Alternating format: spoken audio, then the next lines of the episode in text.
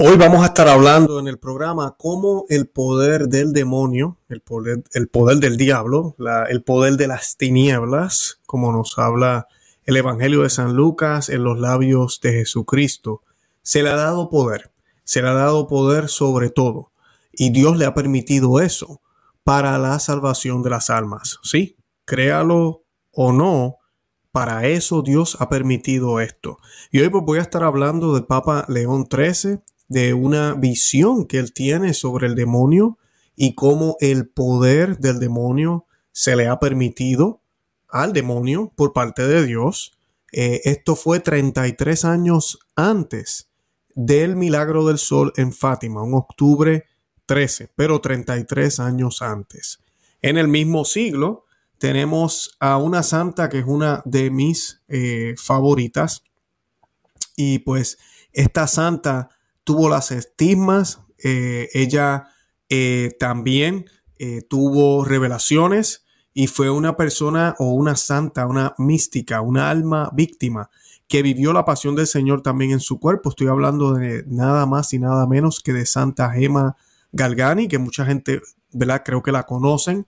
Y ella también vivió esta, esta temática que quiero discutir hoy, que al demonio se le dé más poder.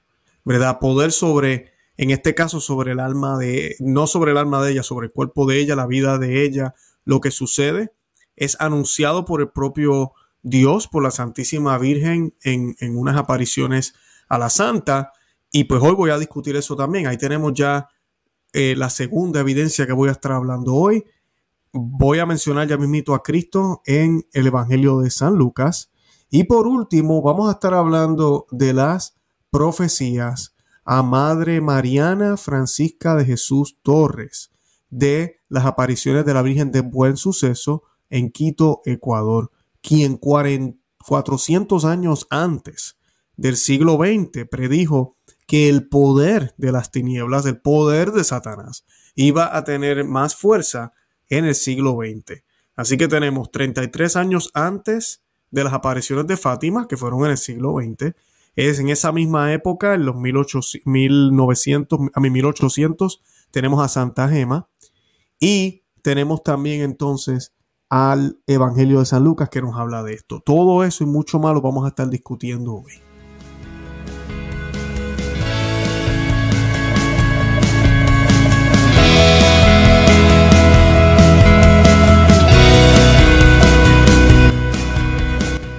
Bienvenidos a Conoce, Ama y Vive tu Fe. Este es el programa donde compartimos el Evangelio y profundizamos en las bellezas y riquezas de nuestra fe católica.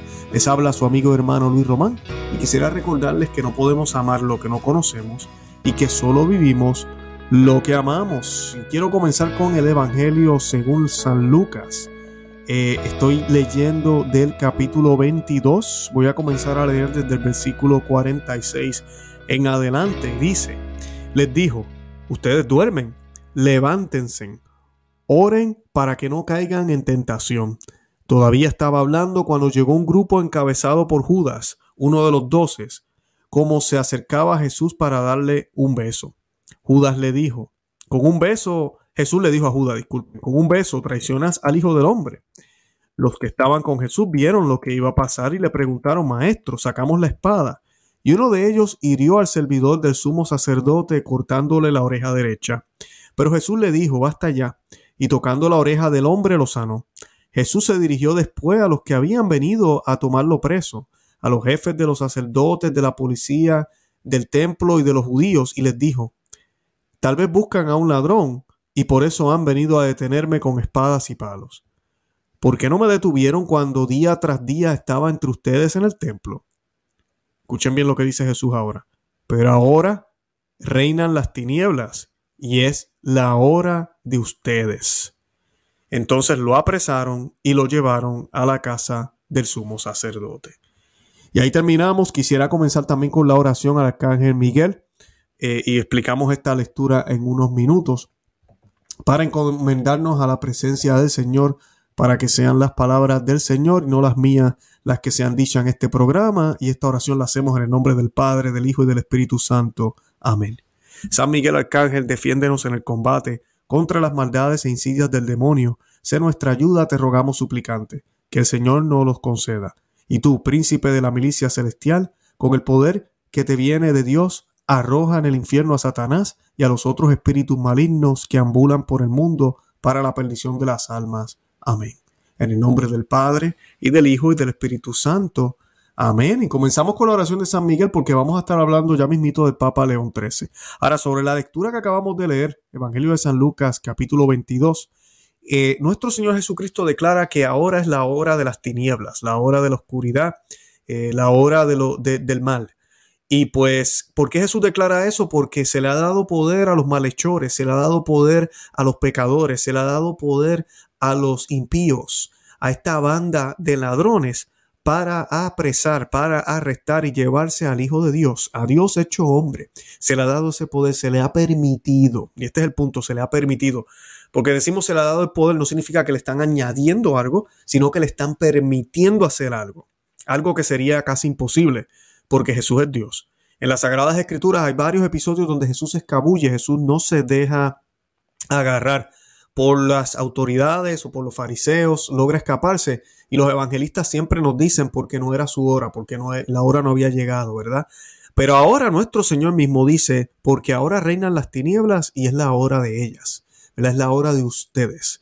Y esa hora eh, llega en ciertos momentos de la historia también, como hablábamos en varios programas anteriores, hablamos de la pasión de la iglesia, cómo esto es permitido por Dios. Tú y yo también vamos a tener nuestros momentos en nuestras vidas donde se le va a permitir al demonio tentarnos. Y a todos nos pasa. En cierto grado, en cierto nivel, de cierta forma, de cierta manera, pero a todos nos pasa. Al igual que se le dio poder a las tinieblas sobre Cristo, tú y yo somos menos que Cristo. Así que nos va a tocar.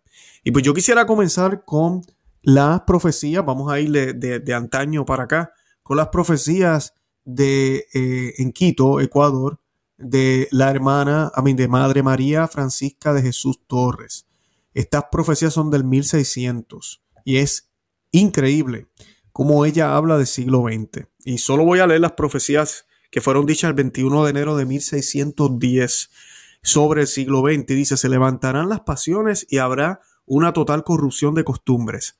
Satanás reinará en las sectas masónicas y dañará principalmente a la infancia. Satanás reinará. ¿Por qué reina? Porque es más poderoso que Dios. Porque Dios no le importa, no. Porque así se le ha permitido. Nosotros estamos con el que ya ganó. Nosotros estamos con quien ha defendido, eh, a mí, ha derrotado el mal. Eh, y de eso no hay duda. Pero el demonio se le ha dado oportunidad para que nuestra fe sea probada. Así de sencillo, para que nuestra fe sea aprobada. Y como dicen las profecías, los niños ¿verdad? están siendo corrompidos. Hay de los niños de ese tiempo. Continúa, difícilmente recibirán el sacramento del bautismo y de la confirmación.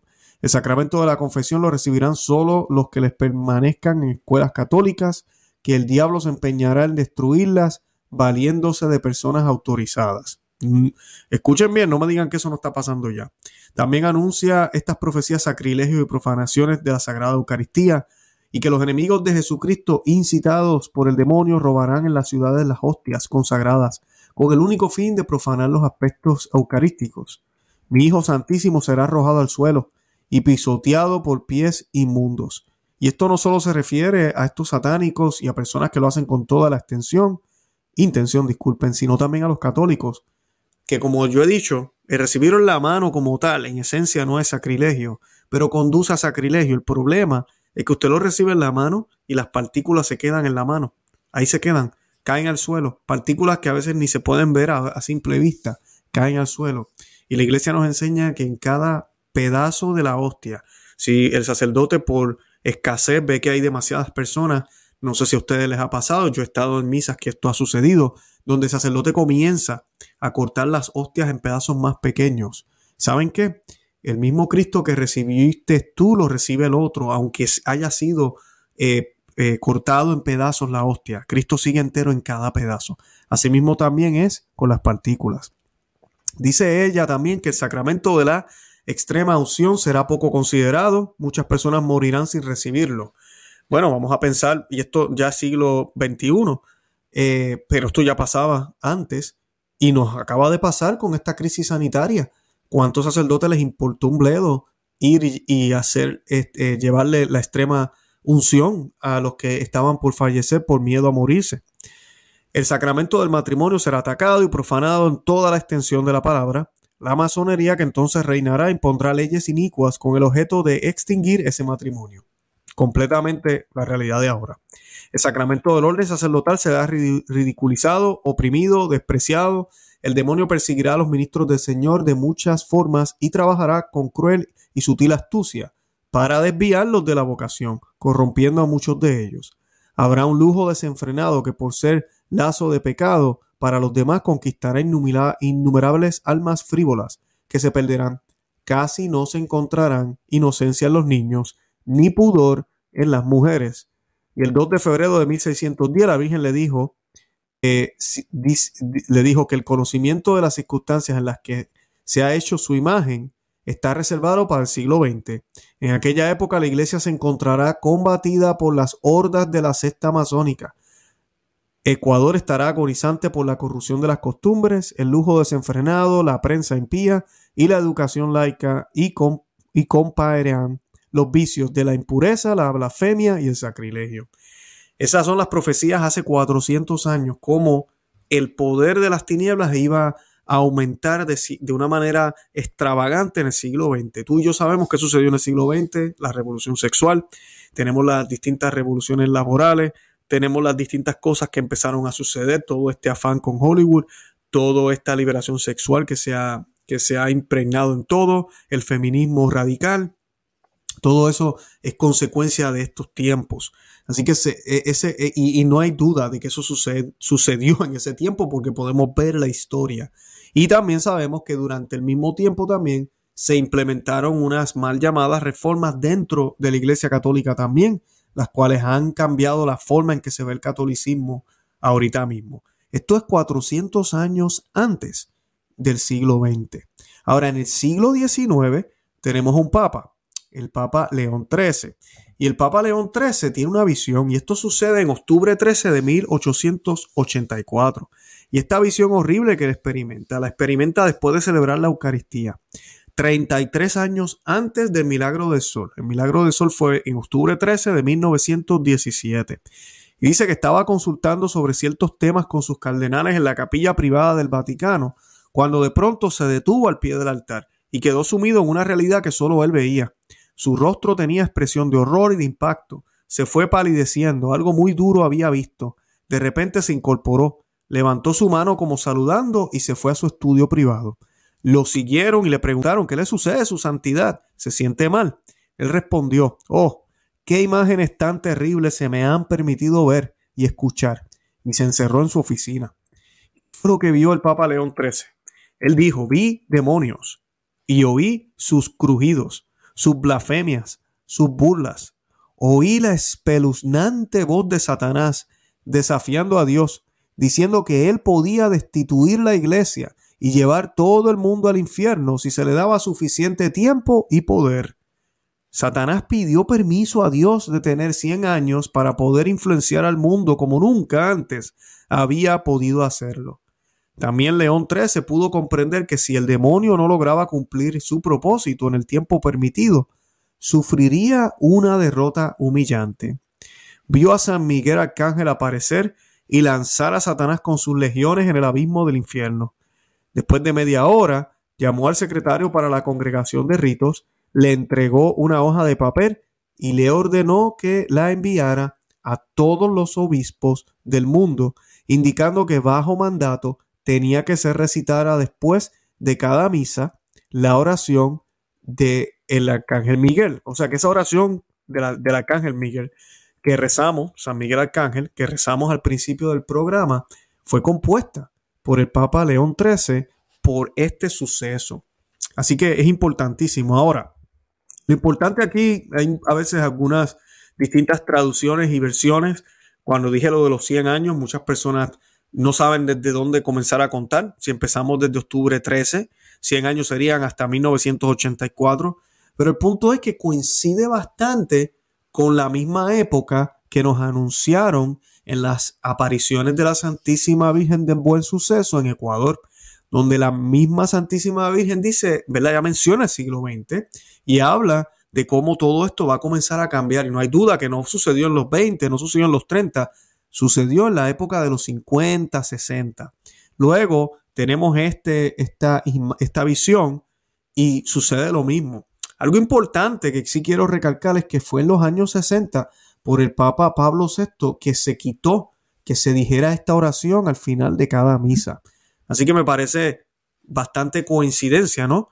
De que se deje de decir la misma oración que compone el Papa, que tiene una visión del demonio pidiendo tiempo, ¿verdad? Por 100 años, alegadamente, se quite o se remueva esa oración, que hace poco tuvimos un programa aquí hablando del cardenal Cupid sobre la oración de San Miguel Arcángel, porque muchas personas han querido volver a hacer esto, lo cual la iglesia no tiene problema con eso, pero algunos cardenales, obispos y personas ven eso como una manera de, de, cambiar la liturgia, de no tener la misma unidad que debemos tener, lo cual yo siempre debato aquí, argumento y digo, si vamos a hablar de unidad y de tener una liturgia similar en todas las parroquias, van a tener que quitar el Novus Ordo, la misa nueva, porque no hay un solo lugar que se celebre igual. En todas las parroquias hay nuevas iniciativas, ideas, innovaciones y maneras distintas de presentar al Señor en el sacrificio santo de la misa.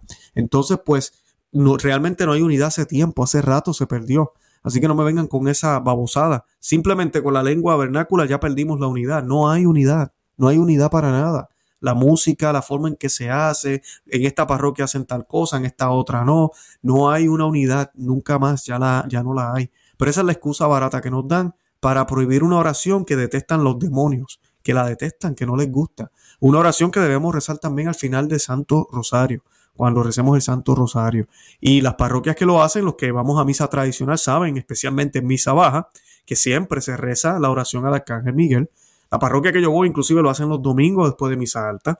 Eh, también podemos eh, rezar, eh, rezan inclusive tres Ave Marías. Y todo esto lo hacían se hizo por diferentes razones, pero ya a lo último se hizo por el comunismo y se hizo también por las vocaciones sacerdotales.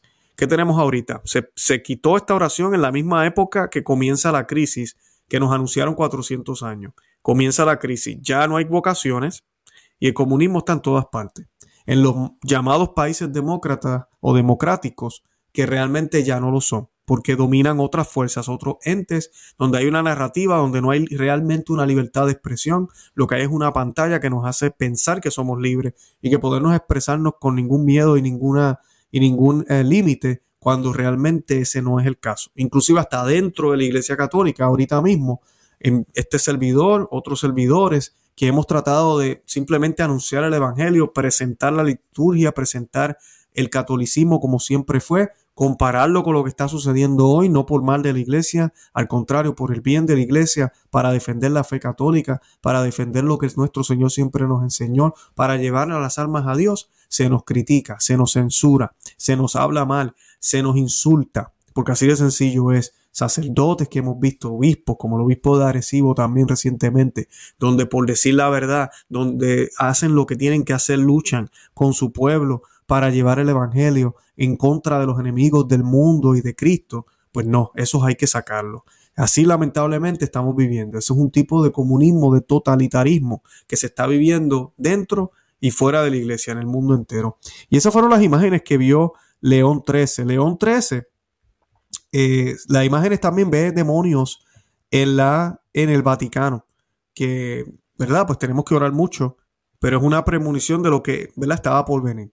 Así que ahí tenemos al Papa León XIII. En esa misma época tenemos una santa que es una de mis favoritas, Santa Gema Galgani. Algún día voy a hacer un programa sobre ella. Hay mucho que decir de esta santa.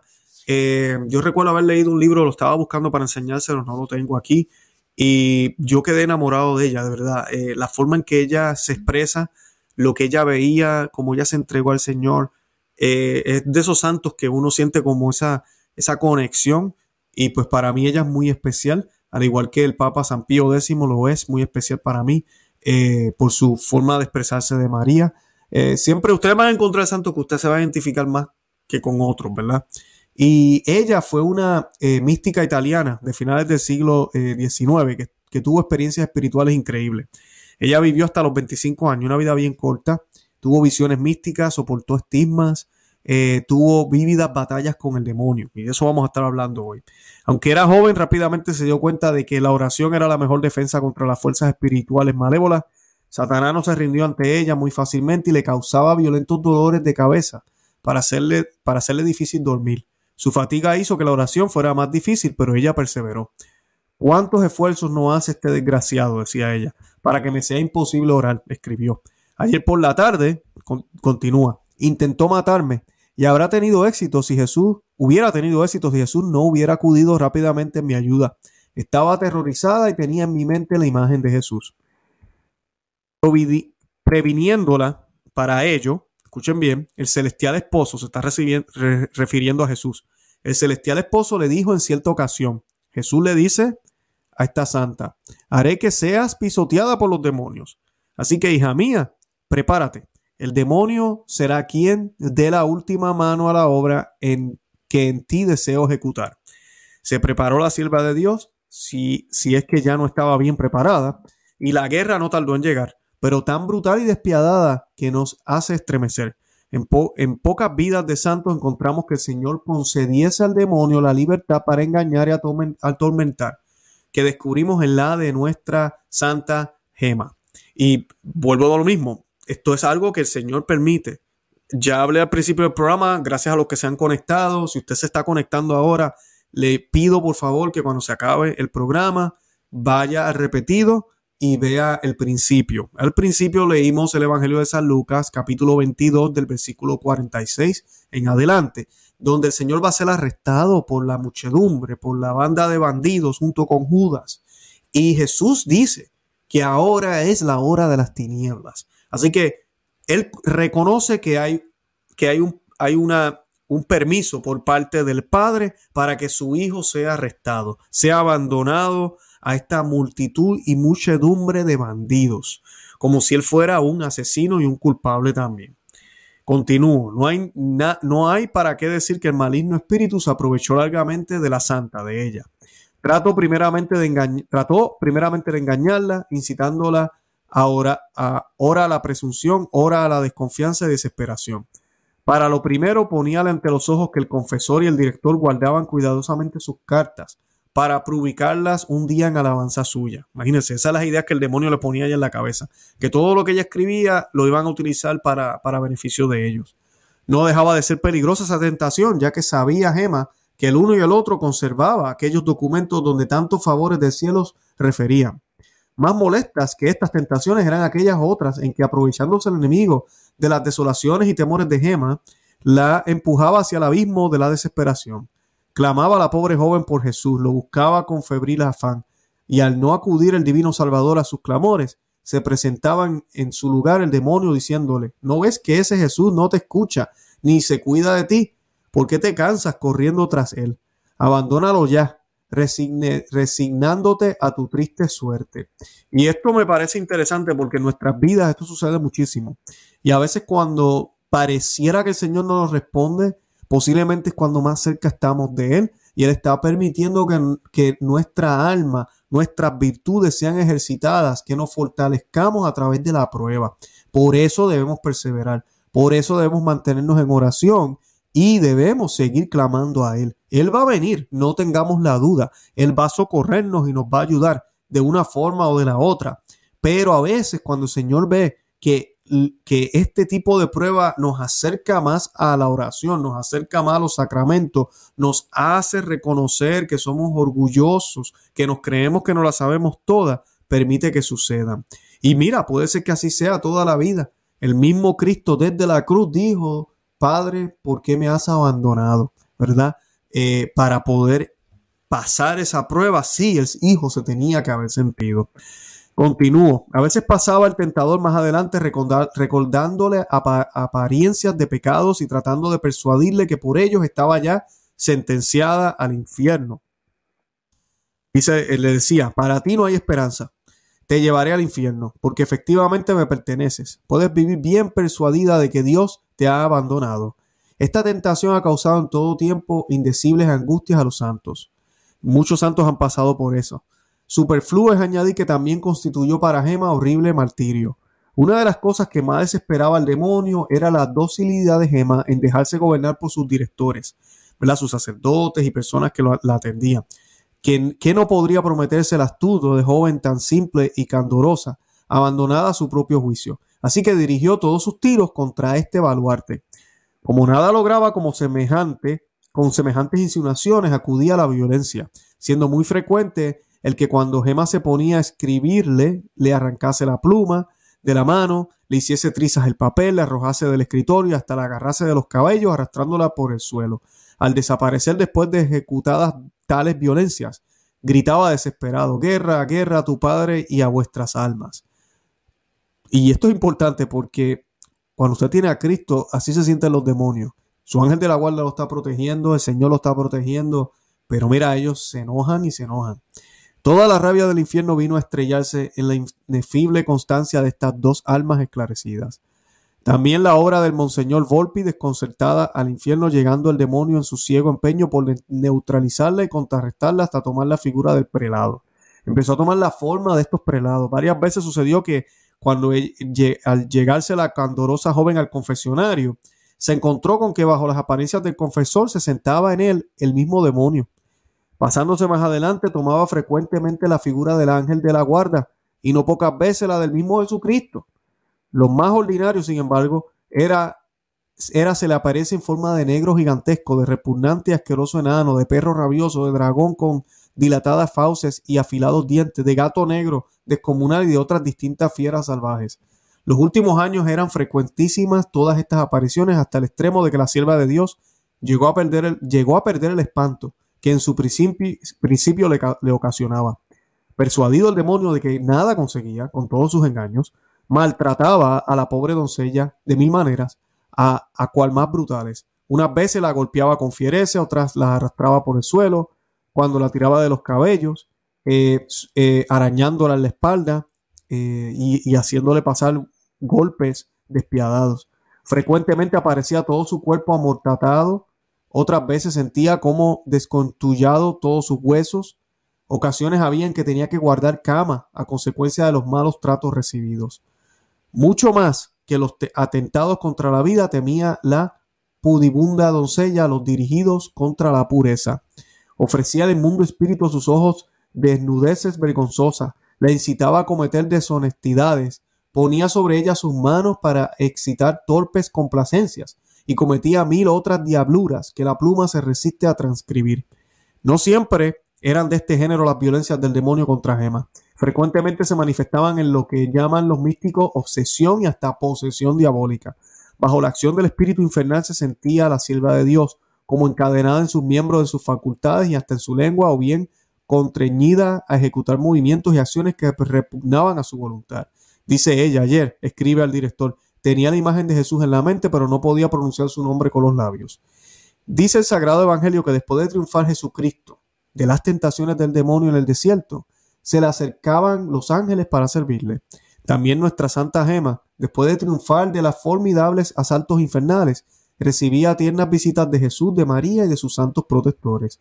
El divino Salvador la felicitaba por sus victorias, le aseguraba que nada le había ofendido durante la tentación y le prometía su asistencia para futuros combates. Y esta santa a mí me recuerda las debilidades que tengo yo. Y aquí les está hablando Luis Román. Eh, debilidades que pues, a veces caigo. Y lamentablemente tengo que ir corriendo al confesionario. No voy a confesarme aquí públicamente, así que no, no empiecen a, grabar. Pero es un ejemplo grandísimo el que, ella, el que ella nos da. Por eso es santa. Porque perseveró en la tentación, pero la tentación fue permitida. Así como le fue permitido a Dios también, a Cristo, que fuera tentado en el desierto y también que hubiera una hora de las tinieblas para que pudiera llegar la salvación al mundo a través de esa cruz. Una cruz que no merecía, pero que también era necesaria por nuestros pecados. Así que sí, al demonio se le ha dado poder extendido, se le ha dado poder en esta época, en estos tiempos. Y este es el mejor momento para ser católico, porque estando esta crisis dentro y fuera de la Iglesia Católica nos va a ayudar a probar que nuestra fe realmente puede resistir el fuego, que es cierta, que es verdadera que no es de mentira, que no es de sentimiento, sino que es una fe que nos mueve, que nos da la fuerza que debemos tener. Así que esta Semana Santa, que sé que este programa se está publicando ahora en Semana Santa, también luego debemos mantener la fe puesta en el Señor y saber que sí, se le ha dado poder a Satanás para tentarnos, se le ha dado poder a, las tinieblas para hacer todo lo que está haciendo alrededor. O sea, que eso prueba y comprueba que no debemos perder la esperanza, que Cristo está en control, que Dios está en control porque esto ha sido permitido por Él, que las horas, los minutos a los demonios se les terminan y ellos lo que quieren es llevarse todas las almas que puedan. Así que tú y yo estamos llamados a resistir. ¿Va a ser fácil? No. ¿Saben cómo sabemos que no va a ser fácil? Veamos la vida de los santos, pero sobre todo veamos la vida de Cristo. Veamos la pasión de nuestro Señor y nos vamos a dar cuenta que no, no es fácil, pero tampoco es imposible. Con la gracia de Dios es suficiente. Yo los invito a que se suscriban aquí al canal Conoce, Ama y Vive tu Fe. También que se suscriban a nuestro segundo canal Perspectiva Católica con Luis Román. Estamos también por Facebook, Instagram y Twitter. Y también nos encontramos en todos los medios sociales como ya mencioné. También tenemos un blog, se llama conoceamavivetufe.com. Si desean accesar material escrito, se pueden suscribir por allá y pueden recibir todas las notificaciones por email, así no se pierden nada. Y además de eso, también tenemos el ejército de miembros cristeros, donde yo les estoy dando material exclusivo a este grupo. Si usted desea ser parte de ellos, simplemente dele haga clic al botón que dice join. Con mucho gusto van a poder ver las instrucciones. Los que están en Facebook ahorita también pueden suscribirse por allá y van a obtener acceso a este material. Las personas que me están apoyando por Patreon también tienen acceso a este material. Y nada, de verdad que los amo en el amor de Cristo y Santa María, ora pro nobis. Que Dios me los bendiga. Bye bye.